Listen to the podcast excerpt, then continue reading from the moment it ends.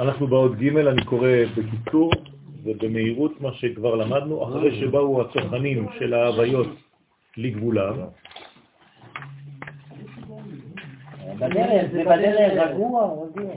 נערכו המשקלים אלו כנגד אלו. בינתיים אני חוזר על מה שכבר למדנו.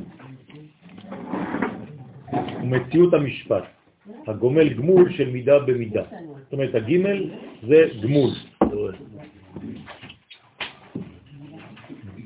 בא והתגלה.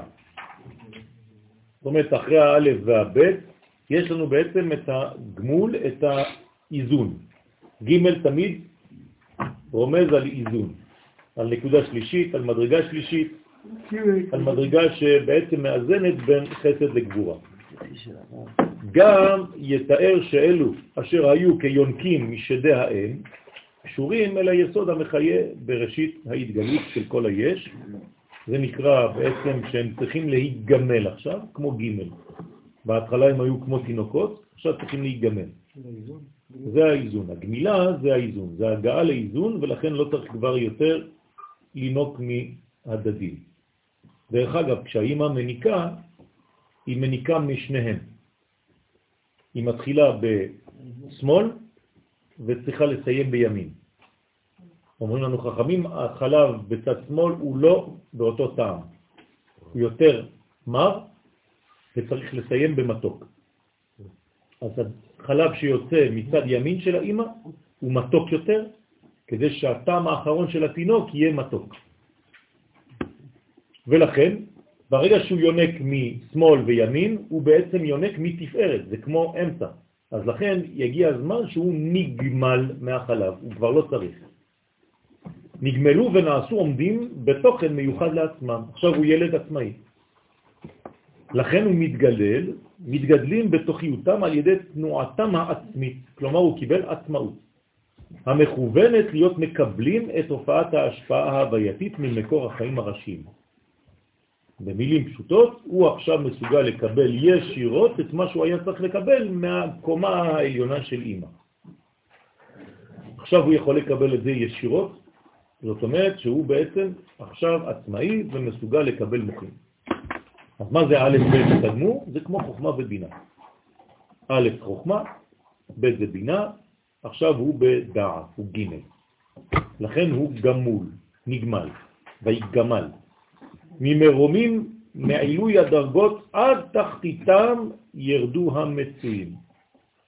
העולם שלנו מגלה מהקומה הראשונה העליונה של המציאות עד הקומה התחתונה, כל המציאות שלנו מלאה במדרגות, מדרגות, מדרגות של מצויים. בדומם, בצומח, בחי ובמדבר. יש לנו מלא מלא מלא מדרגות של מציאות. כפי תיאור החלק של הצורה הו"בית שבאות. הגימל, אתם זוכרים, בנויה מו' ומנקודה קטנה. כן? כלומר, ו' ורגל. אז הרגל הזאת היא קודם כל הו', כלומר הב' כשהיא מעבירה את האנרגיה שלה מימין לשמאל, היא פוגשת קודם כל במסך הדק הזה. אז זה המסך של הדק, שנקרא שש בגמטריה, כי זה ו'. גם ההבדל ביניהם הוא ו'. נכון. תמיד ההבדל בין שתי אותיות זה ו'. בסדר? כלומר, אפילו הרווח הלבן בין שתי אותיות בספר תורה הוא רווח שאפשר לכתוב בה ו'. כלומר, אפשר להכניס ו' בתוך בין שתי אותיות. ובשפלות התחתיתית, במקום אשר יצערו ויחשיכו העניינים המוזרחים במידתם היותר מצומצמה, יחל הריבוי המספרי בצורתו המוגבלה, בצורה שעתיד להראות ריבויים, שאין מקורם אחדותי ניכר בהם, בגילוי והערה. מה זה אומר? זה אומר, אחרי שהבית העבירה לו' הזאת, הו' יכולה עכשיו להתחיל מחדש, מה? כמו אות י' קטנה, בשביל הבחינות הבאות. זאת אומרת, מתחילים מערכת חדשה מהקומה שקיבלה. זאת אומרת, איפה הגג עכשיו של המציאות? כאן. ומפה מתחילים מערכת חדשה. במילים פשוטות, כל קומה הופכת להיות בעצם כמו אבא לקומה הבאה. עקב הגימל שבתואר היוד. אז לכן העקב של הגימל היא דומה ליוד, כאילו התחלה חדשה, הרי הכל מתחיל ביוד ברעיון, אז עכשיו הרעיון מתחדש רק בקומה תחתונה יותר, בצמצום יותר גדול, כי העניין שלנו זה להגיע לאן? עד הכי נמוך שיכול להיות, זה נקרא תו. שמגע דק מחבר אותו אל החלק התחתיתי של הוו. מה הקשר בין היוד הזאת לבין הרגל של הוו? פה, מגע דק. כלום, אני ציירתי את זה אפילו יותר מדי עבה. בכתב, בספר תורה זה ככה. כלומר, יש פה רק שפיץ אחד שמחבר ביניהם. נקודה אחת של הלחמה. ולכן, זה מה שמחבר אותו אל החלק התחתיתי של הוו, התיאור אשר להת, להתפשטות של הצורה הגשמית שבבעלי חיים הרגילים. למה זה דומה? לגמל. לבעל חי רגיל, שבעצם הוא גם כן, הרגל שלו הולכת ומתפשטת כדי להתקדם. זה התפשטות, המבטאת במראה הגמל, או הגימל, זה אותו דבר, גימל זה גמל. כלומר, התכונה שלו זה לגמול, לתת, בגלל שהוא בעצמו נגמל. אז אנחנו אומרים גומל חסדים טובים. זאת אומרת, הגימל הוא גימל, הוא אות של איזון שמצד אחד נגמלה ומצד אחד גומלת. אפשר להגיד שיש ביוד הזאת חידוש, כי באלף היהודים הם, הם בצורה כאילו אופקית, כן. פה היוד היא בצורה אנכית. יכול להיות. כן, אני לא יודע בדיוק איך כותבים את היוד הזאת, כי לא למדתי, אם היה דני הוא היה מסביר לנו בדיוק, אבל אה, איך היא בנויה, אבל יכול להיות שזה נכון.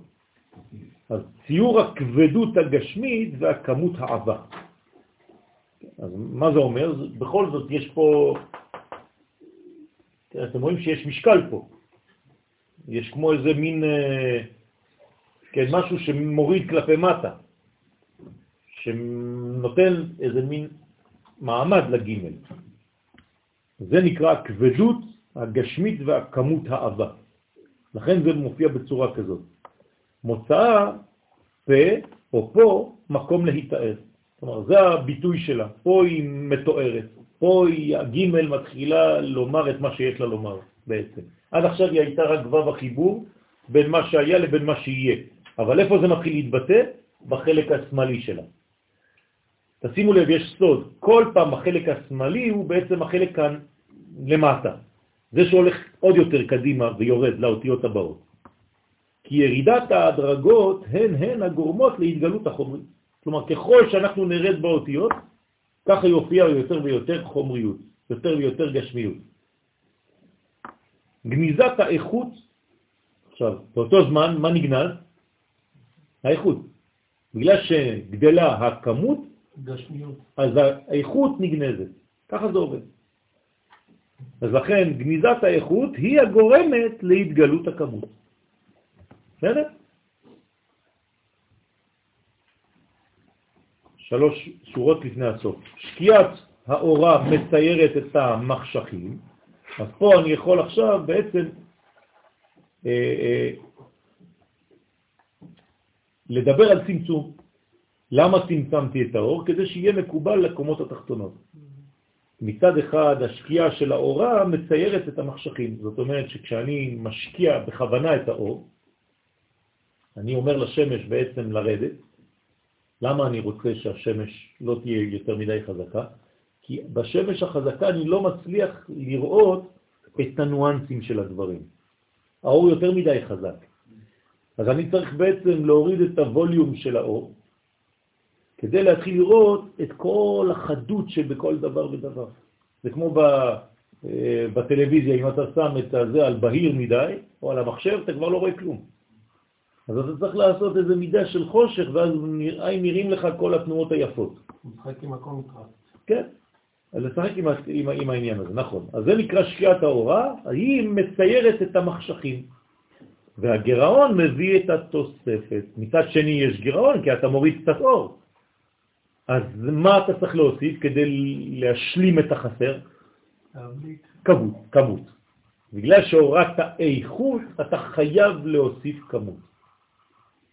ולכן, בכל דבר, כשיש לך איכות בדרך כלל זה לא הרבה.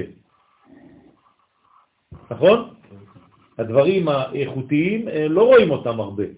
הם לא בכל המקומות. דברים איכותיים הם ממש, גם אם מוכרים לך יעלום, כן, יש איזה חבר שפתח חנות של שעונים, בכל החנות, כל החנות, יש חמישה שעונים בחלון ראווה, אין יותר מזה. אבל כל שעון זה שני בתים, כן, במחיר. והוא מוכר, אחד לחודש בערך. מספיק לו. כן? שני בתים כל חודש. אבל זה משהו מיוחד מאוד.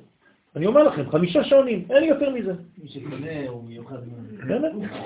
עכשיו, אם אתה רוצה אחרי זה ללכת למקום שמוכרים שעונים, אתה, אתה הולך לאיזה דוכן שם באמצע מלכה, יש לך 200 אלף שעונים, כן? כמו המשחקים האלה שאתה מרים אותם, 20 שקל, הכל זרוק, כן? אותו דבר. אז אותו דבר פה, הורדת באיכות, אתה חייב עכשיו להוסיף כמות. דרך אגב, מה זה הכמות? הריבוי. הרי הגמטריה הולכת וגדלה. הוא כותב שכל המוסיף גורע. נכון, נכון. אנחנו רוצים לגרוע. אנחנו רוצים לגרוע כדי שזה יגיע למקומות התחתונות. שכל המוסיף גורע. זה, זה בדיוק העניין. אנחנו רוצים לעשות את זה כדי שהאור יגיע למקומות הכי הכי תחתונות של המציאות. אם לא, אז היו נשארים עם איזה אות אחת שוויצרית, א', שעושה ככה לכולם, לא מסתכלת על אף אחד בגובה העיניים, וזהו, לא. אני רוצה שזה ירד עד הסתיו. אז מה הנר הראשון או הנר האחרון? מה זה העליון? האלף היא גם אלף, לא לשכוח. בסדר? אז זה אותו דבר. אז בחנוכה אין נר ראשון ונר אחרון. האמת זה תמיד רק נר אחד שאתה מדליק. זה הנר של אותו יום. רק אתה מלווה אליו את שאר הנרות. בסדר? לא לשכוח את זה. הברכה שאתה מברך הוא על הנר האחד של היום. זהו. אז למה אתה לא עושה שהחיינו כל יום? אה? יפה. למה לא עושים שהחיינו כל יום? תשובה, כי זה המשכה. אם זה היה שונה, וזה היה בעצם חד בפני עצמו, או מדרגה בפני עצמה, מנוטלת, מנותקת מן השאר, לא היית עושה. למתי, למשל, מתי לא עושים אה, שהחיינו גם כן? בעומר. למה לא עושים שהחיינו בעומר? בכלל. הרי בספירת העומר, בברכה הראשונה, ברוך אתה, אה, היום יום אחד לעומר, לפני שאני אומר יום אחד, הייתי צריך לומר שהחיינו וקיימנו, בגלל שזה שייך לפסח. זה לא בפני עצמו. אין לו מציאות בפני עצמו. זה האור שהיה בפסח שנעלם וחוזר עכשיו. בסדר? אז הירידה, כלומר, ההלכה היא חייבת להיות קשורה לקבלה. ורק מי שמבין את זה, הוא מבין מתי. כלומר, אם ישאלו אותך שאלה ואתה לא יודע את הדברים האלה, אני סתם אה, עכשיו מוציא לך קלף. תגיד לי, אומרים אה, בברכת שהחיינו בעומר? שכחתי, כי אתה סתם למדת הלכה. אבל אם אתה מבין את היסוד הפנימי של זה, אי אפשר להגיד שהחיינו, למה? זה לא כלול, זה לא בפני עצמי, זה שייך לפסח. הירידה הזאת מביאה היא גם כן את ההבטאה, שם לב? הביטוי. כלומר, אותה ירידה מביאה גם כן מצד שני זה המאידך גיסה, היא מביאה את הביטוי מה שאין המחשבה הברורה מרשה את התגלותה והתגלמותה. אומרת, אם היית צריך לבטא את כל זה באלף הראשונה, לא היית מצליח. הרי איפה נמצאות כל האותיות? באלף. כן או לא? הרי איך אני כותב א'? א', ל', פ'. אז אני כותב את האלף א' ל' פ', ואת הלמד למד מ' ד', את הפ' פ' ה', או פ' א'. אז אני כותב את האלף א' ל' פ', ואת הלמד ל' מ' ד', ואת הלמד ל', ואת הלמד ל', ואת המ' ואת הד', זהו, יש לי הכל כבר. זאת אומרת, האלף, אם אני מתחיל לפרט אותה, יש לי את כל האותיות, רק לא ראית. בעיה שלך, כי אתה רואה רק מה שנותנים לך. תתחיל לפתוח, לפתוח, לפתוח, תראה שזה אין סוף. אין סוף. אז גא, כן, גי עומק. הגא, גי של המל, גי, מל. גי זה העומק, כמו גי, דבר עמוק. גיא. גיא, ומל זה הדיבור, נכון? אז גי, מל, זה בעצם דיבור עמוק. כאין החשמל. מה זה החשמל? חשמל. פעם שותק, פעם מדבר. וגם כשהוא שותק הוא מדבר, אבל בצורה אחרת שאתה לא שומע. הוא מדבר דרך השקט. הוא בגי. הוא בגי. אז זה העניין. אז זה נקרא גי ומל. כלומר, אתה מתחיל את המילה לממל, או למלל, כן, על ידי הכוח הזה של הגי מל. העיתים חשות, העיתים ממללות. וזה העניין של הגימל. זאת אומרת, הכוח מצד אחד להיות הגילוי, כי זה אותו גילוי גם, של האלף והבית, מצד שני קומה חדשה, כאילו מערכת חדשה שממנה והלאה זה עולם חדש. למה? כי האמת הכל כבר מסוכם באלף ובבית. האלף זה האחדות, הבית זה הריבוי. זהו, נגמר. אתה לא צריך יותר מזה. אחת, דיבר אלוהים, שתיים, זו שמענו. אז מה אני עושה עכשיו עם הגימל? אני חייב להתחיל מערכת חדשה בקומה נמוכה יותר. ואז זה יתפשט יותר ויותר וירד ירד ויתגשם יתגשם עד שהילדים והמקומות הנמוכים ביותר בעולם הזה יקבלו גם כן השפעה. שבת שלום.